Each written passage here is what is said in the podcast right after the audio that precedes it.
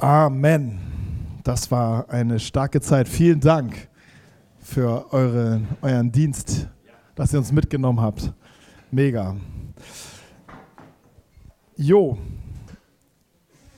Heute ähm, schließen wir mit unserer Serie ab. Wir haben eine Serie hier gehabt für alle die, die heute vielleicht das erste Mal da sind oder vielleicht lange nicht mehr hier waren. Ähm, wir sprechen über das Evangelium.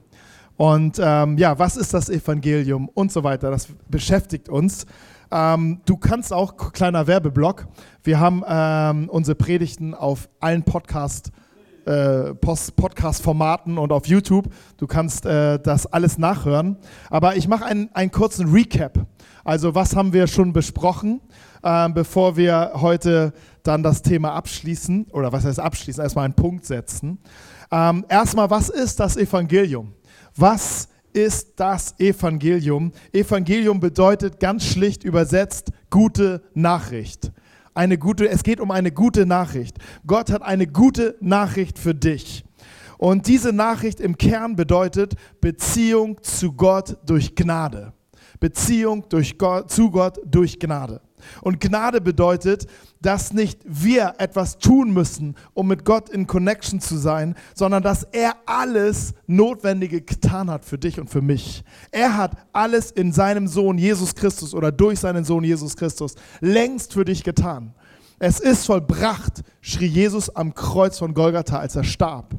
Und damit meinte er, dass er alles getan hat für dich und für mich. Und das Evangelium, wenn wir das annehmen, wenn wir diese gute Nachricht annehmen, passiert etwas in uns.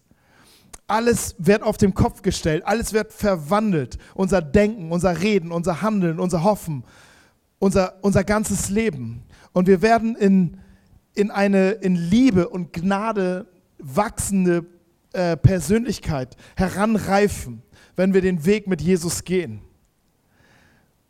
Und dadurch wird etwas greifbar. Dadurch wird dieses Evangelium nicht nur eine Nachricht, die wir hören, sondern sie wird greifbar in deinem Leben und durch dein Leben und durch unser Leben gemeinsam. Und Menschen bekommen eine faire Chance, Jesus zu entdecken. Und ein weiterer Aspekt ist, dass Paulus, einer der, der, der die, die ersten Kirchen gegründet hat, in seinen Briefen geschrieben hat. Du findest sie im Neuen Testament. Er be beschreibt an vielen Stellen das Evangelium und besonders beschreibt er es mit dem Begriff Versöhnung. Und ich finde diesen Begriff so genial. Es zeigt nämlich das Wesen unseres lebendigen und liebenden und barmherzigen Gottes. Er, er möchte sich mit dir versöhnen. Er bietet dir Versöhnung an. Und Jesus ist der Weg zu dieser Versöhnung. Und, für, und Jesus hat diesen Weg freigemacht zu dieser Versöhnung. Und somit ist es für jeden Menschen auf der ganzen Welt, egal wo er lebt, wo er herkommt, zugänglich. Und darüber haben wir gesprochen. Du kannst all das nachhören.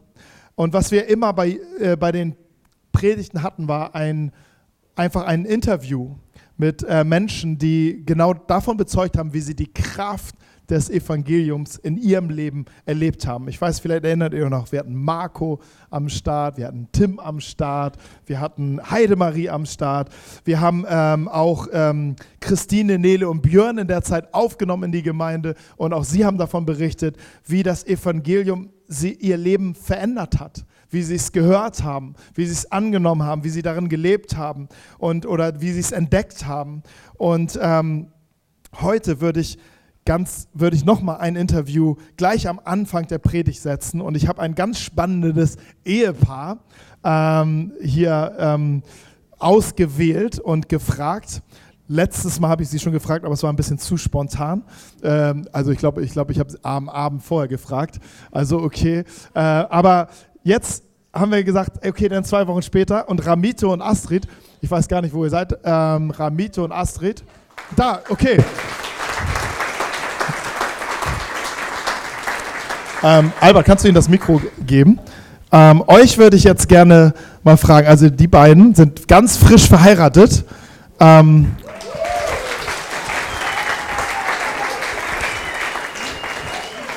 wann, wann ist euer Hochzeitstag, Ramito? Uh, wedding anniversary? yeah, uh, Next year, May 27. Also nächstes Jahr haben wir dann einjähriges. Ja, das Ja, das Datum. May 27. Jo. 26. Die standesamtliche. Die close Standesa enough, close enough. da, gle- gleich eine Fangfrage. That's why it's in the wing, right? ja. Okay, so maybe I need to take it out and look again.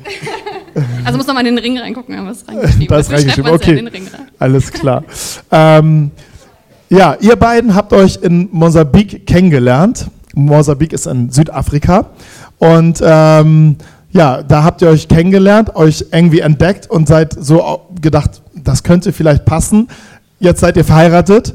Ähm, und das Einzige, was bei euch vielleicht gemeinsam war, als ihr euch kennengelernt habt, war ja, dass ihr Christen wart. Beide, ihr wart, habt beide an, zu dem Zeitpunkt an Jesus geglaubt. Da, an, alles andere war komplett unterschiedlich. Also deine Herkunft, du kommst ganz woanders her, die Kultur, sozialer äh, Hintergrund, ähm, alles Mögliche war, es war komplett anders. Aber ihr seid beide ähm, habt an Jesus geglaubt. Und jetzt wollte ich mal euch fragen, oder äh, Astrid, vielleicht dich zuerst, wann hast du dann das erste Mal von diesem Evangelium gehört? Wo war das und in welcher Situation warst du gerade? Und ja, Ja, ähm, also ich würde gar nicht sagen, dass ich das, dass es so diesen einen Tag gab. Bei mir hat das irgendwie so ähm, eine Weile gedauert und ich würde auch gar nicht sagen, dass ich das Evangelium zuerst gehört habe, sondern dass ich es gesehen habe. Okay. Also ich habe mein Background ist gar nicht christlich, also so meine Family können damit irgendwie so gar nichts anfangen. Und ähm, ich hatte, also ich war irgendwie immer schon so auf der Suche und habe gedacht, okay, irgendwas muss irgendwie noch mehr geben, was kann das sein? Und habe mich für solche Themen so interessiert. Und dann hatte ich ähm, eine Freundin, die ähm, Christin war und auch so eine christliche Family hatte und die habe ich dann halt gesehen. Und da habe ich gedacht, irgendwie, ähm, ich kann es nicht genau sagen, was es ist, aber es ist irgendwas anders und irgendwie passt das zu dem, wonach ich auf der Suche bin. Ähm, es hat dann zwar trotzdem noch eine ganze Weile gedauert, bis ich dich dann so richtig dafür entschieden habe und auch so richtig verstanden habe, was das Evangelium überhaupt ist. Aber das war so das erste, ähm, der erste Kontakt sozusagen mit dem Evangelium. okay, bei dir war es die Freundin, die, wo das Evangelium greifbar wurde für dich Ja. und sichtbar wurde. Okay, super. Und ähm, Ramito, wie war das bei dir? Du kommst aus Monsambik und ähm, wie und wo und wann hast du das erste Mal das Evangelium gehört? Uh, good morning. Yes, I do remember very well the first time I heard the gospel. Also ich kann mich noch gut an das erste Mal erinnern, als ich das Evangelium gehört habe. I was four years old. Da war ich vier Jahre alt. Oder so. Yes, but at that time I was so in need of the gospel. Aber zu der Zeit war ich so, ähm, also hatte ich so ein großes, großes Bedürfnis danach. My family had been broken apart, Und äh, meine Fam- Familie ist auseinandergebrochen.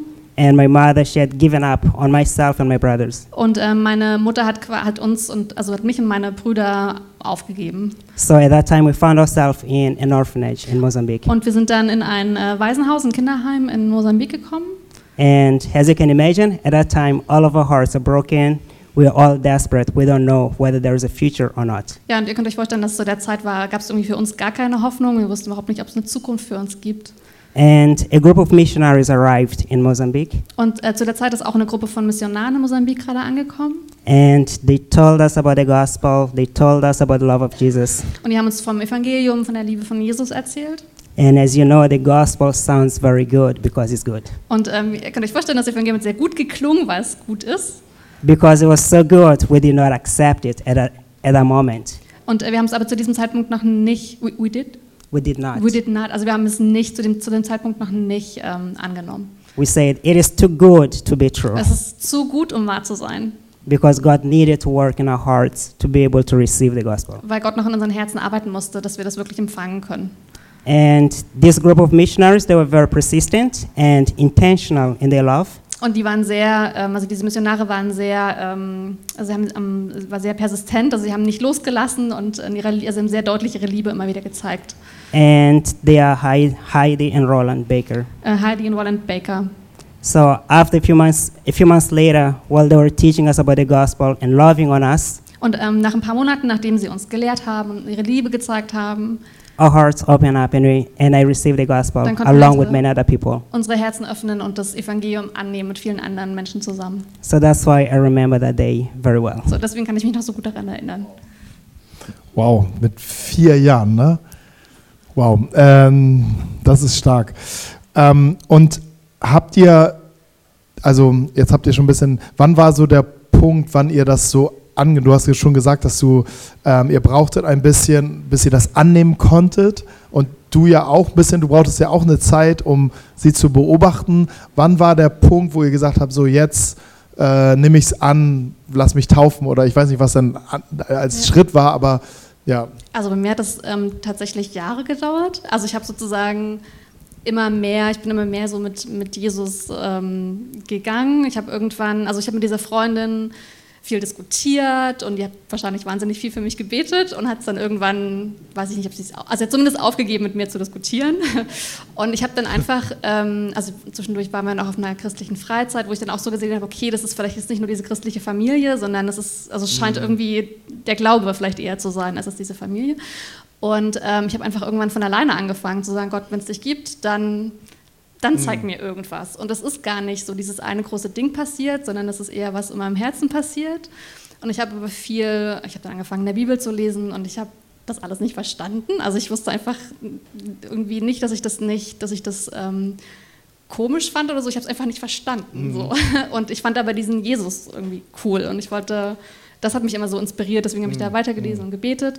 Und bis ich dann wirklich, also dann auch irgendwann in Kontakt gekommen mit, ähm, mit einer Gemeinde und bis ich dann so wirklich richtig gesagt habe, so mein Leben gehört Jesus, weiß ich nicht mehr ganz genau, es waren auf alle Fälle Jahre. So Ja. hat eine ganze Weile gedauert. Also, aber auch gut zu sehen, wie, wie viel Geduld Gott hat, ne? Ja. Und wie, wie er geht dein Tempo Ja. und nicht sein Tempo. Und wie war es bei dir? Uh, yes, as I said, at that time when they were sharing the gospel to us and they softened our hearts, also als sie das Evangelium für uns gepredigt haben und unsere Herzen so weich geworden sind, that was necessary for us to believe that someone loved us and they were very intentional to us to be able to receive it. Und es war für uns wichtig, zuerst mal zu verstehen, dass wir überhaupt geliebt werden können. Und dass sie das, das mussten sie uns quasi zeigen die ganze Zeit. Well, the view for most African countries is that when missionaries they come to the country, they bring resources. Und ähm, das Bild, was man von Missionen meistens hier hat, ist, dass sozusagen Missionare bringen halt irgendwie Ressourcen nach Afrika. Also dass man, was man von ähm, Missionen in Afrika meistens hat. But they say that their goal was to bring the message of salvation, to bring Jesus in our lives. Aber sie haben gesagt, ihr Ziel ist, ist ähm, die, ähm, also die gute Botschaft und das Gospel, also die, das Evangelium und die Liebe Gottes zu bringen. So, over those months when they were teaching us about Jesus, telling us about the cross, and showing us the films and loving on us, Und in diesen Monaten, als sie uns gelehrt haben, uns Filme gezeigt haben und uns einfach geliebt haben, I remember it was about two months later when they had arrived and they were teaching us. und nach zwei, also zwei Monate nachdem die da angekommen sind, And they were they taught us, and then we saw the film, uh, the Jesus film at that Und, time. und wir haben auch den, diesen Jesus-Film uns angeschaut. And at the end of that, that was a Friday evening. So they said, "Who wants to receive Jesus in their hearts?" But you have to be committed. You have to mean what you say. Und es gab dann einmal einen, an einem Freitagabend, als sie diesen Film gezeigt haben, so einen Aufruf, zu sagen, wer will ähm, Jesus aufnehmen und ihr müsst, uns, müsst euch aber wirklich dafür entscheiden und wirklich dann zu diesem Wort stehen. Personally, I look back to see what has happened with my family and also how much they loved me, how much they were intentional in, in, with their love. Und äh, ich habe dann nochmal gesehen, wie ähm, es meiner Familie ging, aber auch wie ich, wie ich geliebt wurde in dieser Zeit und wie, ähm, wie absichtlich sie uns quasi geliebt haben. And myself and many other kids, we just lay down on the floor, gave our life to Jesus, complete surrender. Und ganz viele Kinder an diesem Freitagabend haben sich einfach auf den Boden gelegt und einfach ihr Leben Gott hingegeben. Because we knew it, our lives had changed and we didn't want to go back. That's what we Weil wir wanted. schon gemerkt haben, unser Leben hat sich schon verändert und wir wollten nicht mehr zurück zu dem, was wir vorher hatten. And that has been imprinted in my heart. Und das ist immer noch in meinem Herzen. Amen. Amen.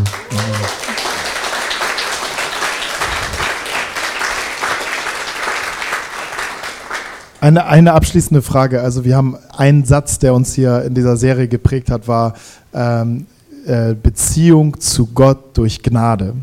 Also das ist das Evangelium, Beziehung zu Gott durch Gnade. Was bedeutet für euch das persönlich? Ist jetzt ganz spontan. Aber was bedeutet Can you say the question? Um, okay, what does it mean? Um, the, the, um, the, the phrase for this uh, message series is uh, you have a relationship with God through grace. So what does it mean for you? Yeah. but I can start. if you want. All right, grace is a very interesting and amazing topic. Also Gnade ist ein sehr ähm, interessantes Thema. and it means that God gives those who don't even deserve it. Und das bedeutet, dass Gott es zu denen gibt, die es noch nicht mal verdient haben. And for what it means to me is that the Christian life is impossible to live from strife. Und für mich ähm, bedeutet das, dass ich das christliche Leben nicht führen kann durch ähm, Anstrengung. It is very difficult for me to be a believer, to be a Christian person just by pushing and striving. Ich kann kein guter Christ sein, indem ich immer, indem ich es immer härter versuche. So, because of this grace, it brings me to that dependency that I know that there's nothing that I can do apart from God. So, ähm, also Gnade bedeutet, oder diese Gnade zu empfangen bedeutet, zu realisieren, dass ich das nicht kann. And I know my shortfalls, and I know that I need God to help me with each step and every day. Genau, das bedeutet, dass ich, ähm, dass ich wissen muss, dass ich immer Gott brauche, um, diese, um dieses Leben zu leben. So, this is why grace comes to help me, enable me to do what I can do, but God can do Genau, through me. deswegen hilft mir die Gnade immer wieder, das zu tun, was ich tun soll. Amen.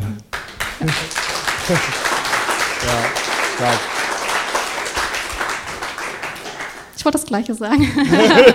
Nein, also ich, ich glaube auch, ähm, der, ähm, der Gedanke ähm, zu realisieren, dass man es nicht verdient hat und dass man Gott braucht, das ist so der Kern. Ne? Also Gnade, ähm, klar sagt jeder, ich brauche Gottes Gnade und ich brauche Gottes Hilfe und so weiter, aber das wirklich ähm, im Herzen zu haben, dass man es nicht, dass man Gott braucht. Ne? Man kann so, so nett sein nach außen und äh, irgendwie das so gut verkaufen, aber wenn man wirklich realisiert, man braucht Gott, dass es sich auch wirklich im Herzen so verändert und dass man es wirklich richtig weiß, man braucht Gott. Ja, vielen, vielen Dank.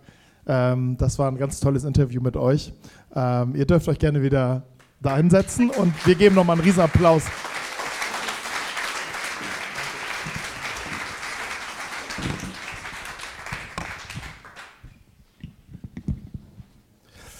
Ja, sehr schön. Das war ähm, sehr beeindruckend.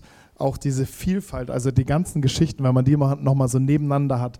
Also da merkst du, Gott kann viel mehr tun, als wir erbitten können, als wir verstehen können. Das war der, der äh, Ordinationsvers für Ruth von letzter Woche. Gott kann viel mehr tun. Und ich glaube, in, dieser, in diesem Panorama von diesen äh, Zeugnissen, von diesen Stories, ähm, von diesen Interviews können wir sehen, hey, wie Gott handelt. Egal wo du gerade, also diese Hintergründe waren so unterschiedlich. Und ich möchte heute abschließen ähm, mit, mit einem Gedanken, und zwar kein anderes Evangelium. Kein anderes Evangelium als das, was wir hier eben gehört haben, was wir bewegt haben. Und das ist jetzt nicht mein mein, äh, kommt nicht aus meiner Feder, sondern Paulus, von dem ich eben schon gesprochen habe, schreibt darüber und er kämpft schon im Anbeginn der Kirche. Also die Kirche ist gegründet auf dessen, was Jesus getan hat, also auf Grundlage des Evangeliums. Wenige Jahre nachdem, nachdem die Kirche so unterwegs war, war die Kirche schon in Gefahr, alles zu verlieren. Und das darf uns eine große, ja, das darf uns ein großes, äh, das darf uns zum Nachdenken ähm, ähm, inspirieren, dass wir immer wieder in einer bestimmten Gefahr gehen, religiös zu werden und religiös zu sein oder gesetzlich zu sein. Ich möchte ähm, euch mal mit reinnehmen. Paulus schreibt dann, also wenn er nicht mal weiter wusste, dann schrieb er Briefe und wir können dankbar sein, dass wir diese Briefe haben. Ein Brief ging eine, in, an eine Gemeinde in Galatien, Galaterbrief 1, 6 bis 10. Da heißt es, ich kann es nicht fassen, dass ihr euch so schnell von Gott abwendet, der euch in seiner Gnade zum ewigen Leben berufen hat, dass er den Menschen durch Christus schenkt. Schon folgt ihr einer anderen fremden Lehre, die als gute Botschaft daherkommt und es doch nicht ist. Ihr lasst euch von Leuten täuschen, die, von, die die Botschaft von Christus verfälschen. Verflucht sei jeder Mensch. Und das gilt auch für mich, der eine andere Botschaft verkündigt als die, die wir euch gepredigt haben. Und käme ein Engel vom Himmel und verkünde euch eine andere Botschaft. Er soll in Ewigkeit verflucht sein. Ich sage es noch einmal, wenn irgendjemand eine andere Botschaft weitersagt als die, die ihr angenommen habt, dann soll, soll Gottes Fluch ihn treffen. Merkt ihr, hier ist jemand ganz schön in Rage. Und er hat mich ein bisschen angesteckt. Hier ist jemand, hier verteidigt jemand etwas. Hier verteidigt jemand etwas, was so wichtig ist und was auch in unseren Herzen verteidigt werden muss, jeden Tag. Und ich möchte euch mal mit reinnehmen, warum schreibt er das? Warum, was ist sein Kontext? Und ich möchte das damit dann übertragen, was könnte unser Kontext sein? Und der erste Gedanke ist, vermische es nicht. Vermische das Evangelium nicht. Zu Beginn der Kirche begegnet uns hier in diesem Brief etwas, ja, was uns auch heute in, in anderen Facetten, aber auch heute noch begegnet. Altes wird mit Neues vermischt. Jesus hat etwas Neues geschaffen. Jesus hat einen neuen Bund geschaffen. Jesus hat etwas, bietet dir und mir etwas an, in Beziehung mit zu Gott zu stehen durch Gnade. Das gab es vorher nicht. Das war etwas Neues. Und es gab aber auch etwas Altes. Und die Menschen, die ersten gläubigen Menschen, die waren, also die Jesus angenommen haben, die kannten dieses Alte sehr gut. Und sie waren in dieser Versuchung, das Neue mit dem Alten zu vermischen. Und das ist etwas, wovor Jesus schon gewarnt hat. Jesus hat gesagt, ich werde etwas Neues bringen. Und er sagt, Matthäus 9, Vers 17, er zitiert Jesus, wo er sagt, genauso wenig würde jemand neuen Wein in alte Schläuche füllen.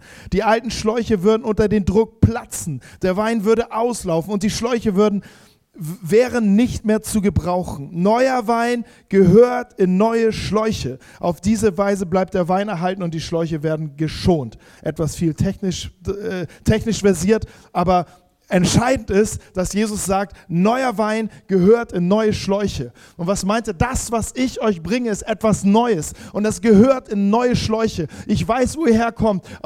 Er wusste, er sprach ja damals zu Menschen mit jüdischen Hintergrund. Er war selbst Jude. Er war selbst in diesem Bund. Aber er sagt, dieser Bund wird für uns nicht mehr gelten. Diese Gesetze werden nicht mehr gelten für uns. Ich werde etwas Neues schaffen. Ich werde etwas Neues in diese Welt bringen. Und vermische Mische es nicht mit alten Schläuchen.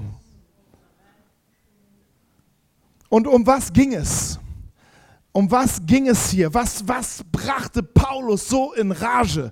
Was brachte ihn so, dass er, also wenn man hier drin ist in dem Text, wo er denkt, so ich, da merkst du, wie er hochgeht, wie eine, ja, wie ein Vulkan, ähm, wo, wo ein Vulkan Gottes. Hintergrund ist Apostelgeschichte 5, Vers 1. Das ist die Geschichte von der ersten Kirche. Da können wir ein bisschen reingucken, was in der ersten Kirche, Zeit der Kirche passiert. Da stand, währenddessen kamen einige Männer aus Judäa in die Stadt und begannen die Gläubigen zu lehren. Wenn ihr den jüdischen Brauch der Beschneidung nach der Lehre des Moses nicht einhaltet, könnt ihr nicht gerettet werden. Okay, hier diese diese Gedanken meint Paulus in seinem Brief, wenn er spricht davon, hey, wenn einer ein anderes Evangelium verkündet. Was ist das, was sie hier, was, was ist der Hintergrund? Es waren Menschen zum Glauben gekommen, die nicht aus der jüdischen Kultur kamen, die nicht aus diesem Hintergrund kamen, die aus der, aus der ganzen Welt kamen. Sie kamen zum Glauben, sie nahmen das Evangelium an. Man nannte sie damals Heiden und sagte, okay, die Heiden haben jetzt auch diesen Glauben angenommen. Und das hat die Menschen herausgefordert, weil die Heiden einen ganz anderen Hintergrund hatten. Und nun ähm, hatten sie die Idee, okay, aber sie können doch jetzt nicht einfach, die wissen doch gar nichts von unserem Gott, die wissen doch gar nichts von dem, von dem wer, wer Gott ist, sie, sie kennen doch gar nichts von dem. Und jetzt fingen sie an, jetzt kamen sie und haben ihnen, haben ihnen gelehrt, dass sie etwas von der Lehre, also äh, sie müssen den Brauch der Beschneidung nach der Lehre des Mose einhalten. Sonst könnt ihr nicht gerettet werden. Und sie fügten etwas dem zu. Sie fügten etwas dem zu, was Jesus geschaffen hat, in die Welt gebracht hat. Sagt so, halt, ihr könnt zwar an Jesus glauben, ja, Jesus ist der Retter, aber ihr müsst beschnitten werden, damit ihr, damit sichtbar wird, die Männer, nur die Frauen nicht, nur die Männer, damit sichtbar wird, dass ihr zu, ähm, zu Gott gehört. Ich weiß gar nicht, ob die das beim Eingang gecheckt haben, aber, ähm, aber also, die, die so, äh, Welcome Team. Ähm,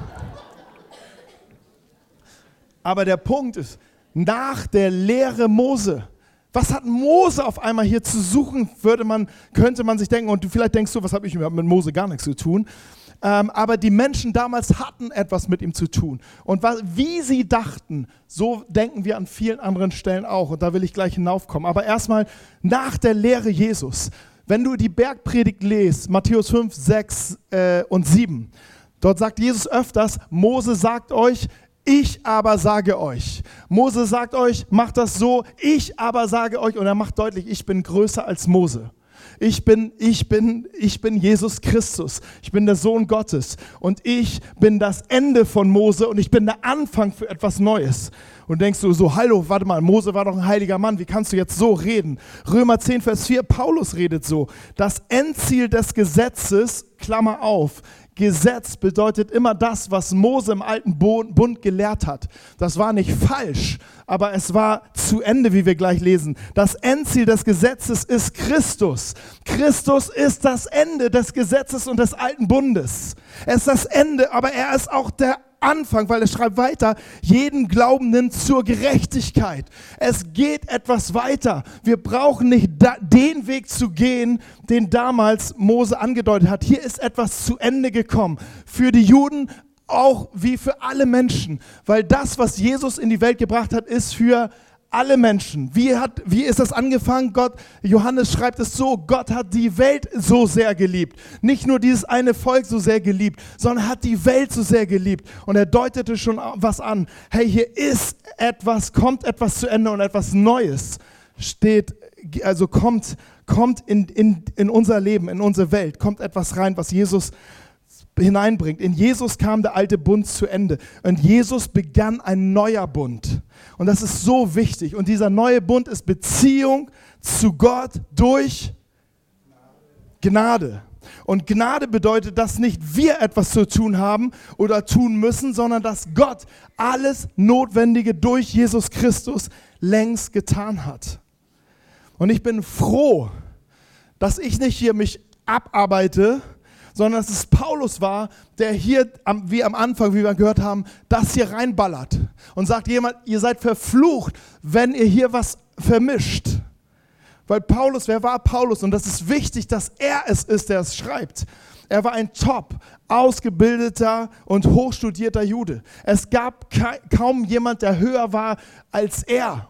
Er war das Maß aller Dinge. Er war die, die, die große Nummer. Wenn du etwas wissen wolltest aus den, aus, aus den Schriften, aus den Gesetzen, aus den Propheten, bist du zu Paulus gegangen. Er war der, der wirklich liefern konnte. Und er hat die Lehre, er hat das Gesetz, äh, die Lehre Mose, das Gesetz, die Propheten, er hat sie studiert, er hat sie verteidigt und er war es, der die ersten Christen verfolgt hat bis zum Tod. Er war es, als der erste Märtyrer gestorben ist, Stephanus, der da stand und der die, der die Regie geführt hat für, diese, für dieses, ähm, als das Urteil gesprochen worden ist, dass Stephanus auch wirklich äh, sterben wird.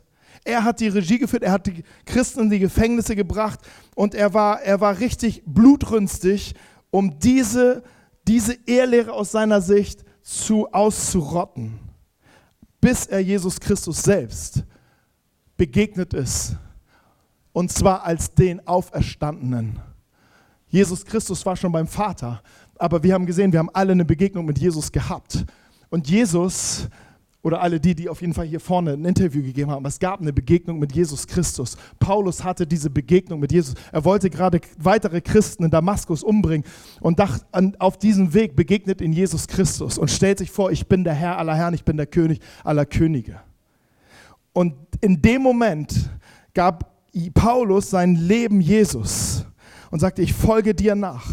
Und er wusste von dem ersten Tag an, dass das, was Jesus äh, geschaffen hat, ist keine Zugabe, keine Fortsetzung des alten Bundes, dessen, was er kannte, wo er zu Hause wusste. Er wusste, Jesus kam daraus, aber er wusste, und er schrieb es ja auch, Christus ist das Ende von dem, für was ich mein Leben bereit war zu geben. Und hier steht was Neues und er wusste, es darf keine Vermischung geben.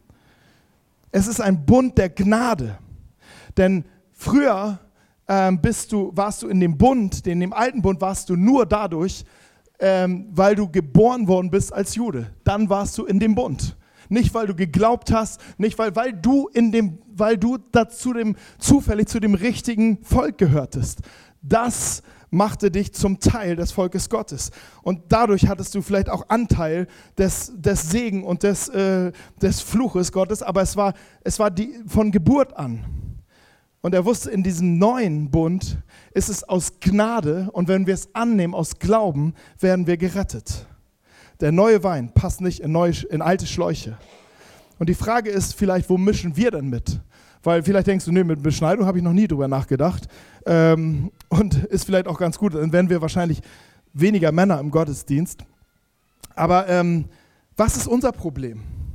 Wo, wo, wo ist, wo, weil dieses Mindset, was hier ist, dass wir versuchen, etwas zu vermischen, das begegnet auch uns. Und wir sind herausgefordert, Altes nicht mit Neuem zu vermischen. Der alte Bund war ein Bund eines einseitigen Wenn-Dann-Vertrages. Ganz oft, wenn du das Alte Testament liest, liest du, wenn ihr das und das und das macht, werde ich euch segnen. Wenn ihr das und das und das lasst, werde ich euch segnen. Wenn ihr das und das und das macht, werde ich euch verfluchen. Also es waren ganz klare äh, Regeln, waren aufgeschrieben. Gott hat sie denen gesagt, äh, wir haben auch die zehn Gebote, wir haben noch viel mehr Gebote. Und sagt, wenn ihr das und das macht, wenn ihr eure Eltern ehrt, dann werdet ihr lange leben und so weiter. All dies, wenn, dann. Und dieser, dieser Bund, ähm, in diesem Bund warst du automatisch, weil du, wenn du ein Jude warst und wenn du dann das Gesetz gehalten hast, dann durftest du damit rechnen, dass Gott dich segnet.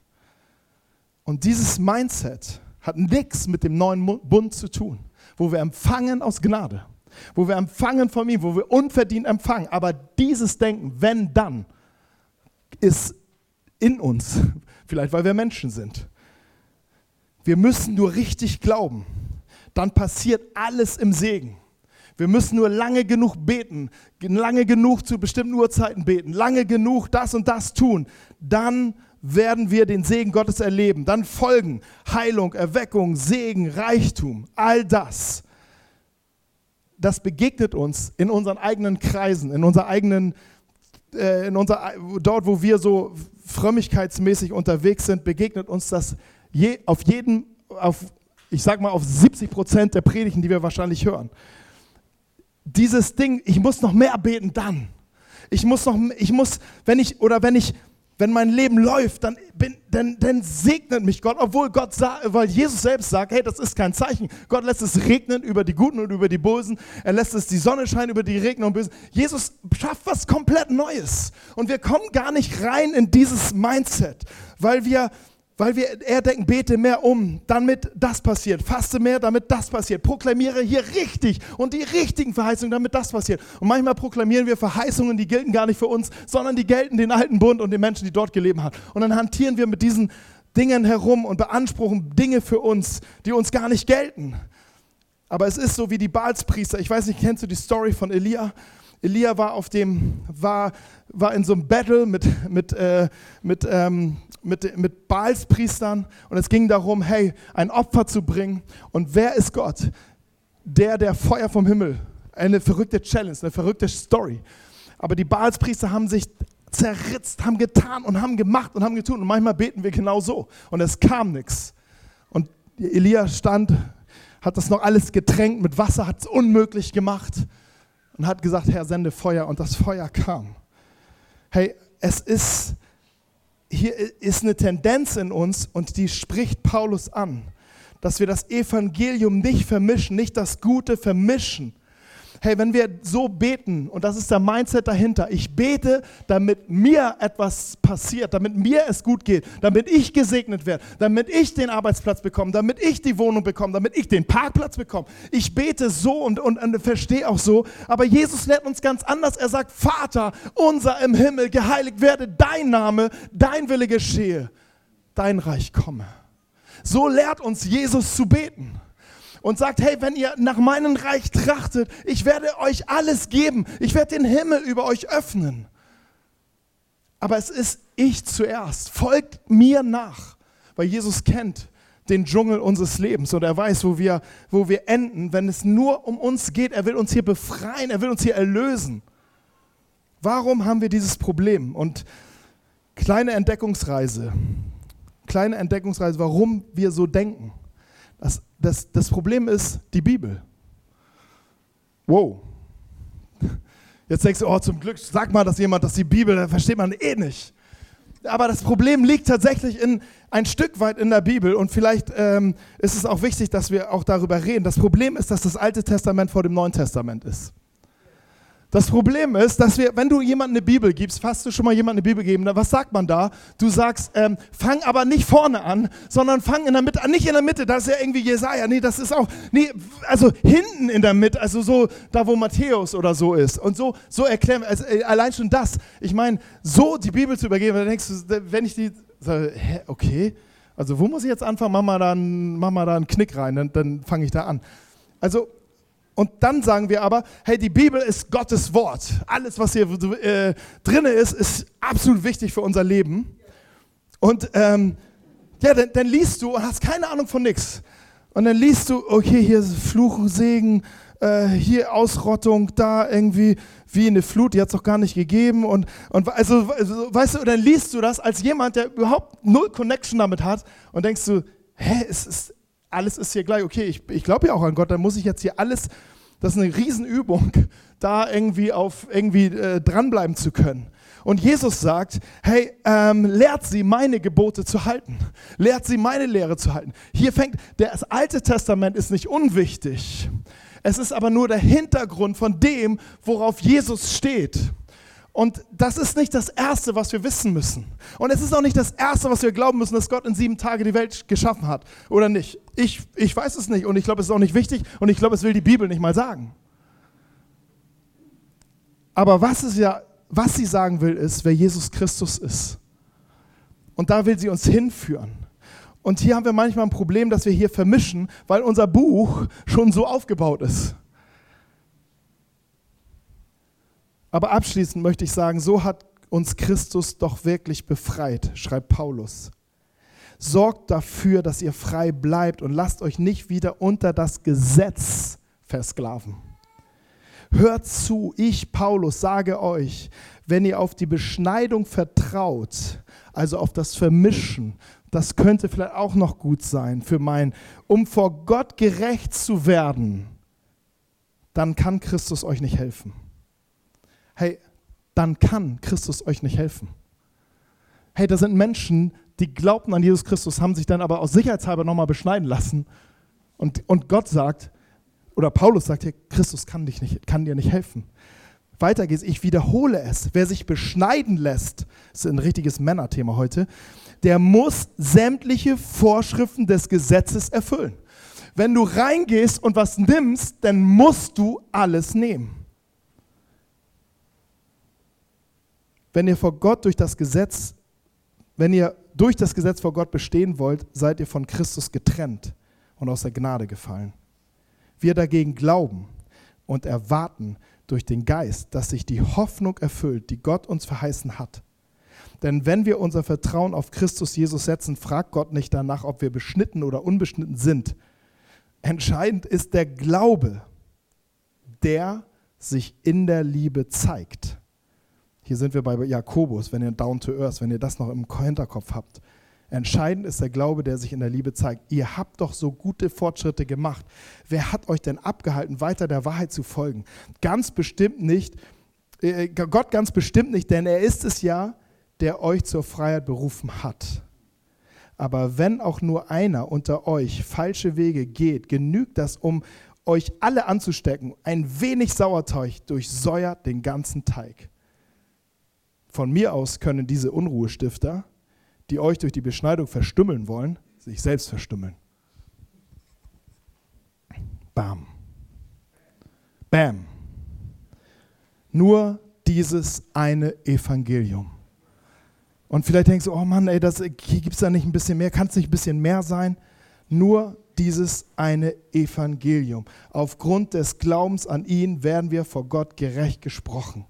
Gott schafft in diesem Evangelium etwas Neues. Und zwar folgendes, wieso hört sich dieses Neue an? Galater 3, Vers 28. Es gibt nicht mehr Juden oder Nichtjuden, Sklaven oder Freie, Männer oder Frauen, denn ihr seid alle gleich. Ihr seid alle eins in Jesus Christus. Jesus schafft etwas Neues. Und wir sind berufen, in, dieses, in diesem Neuen zu leben.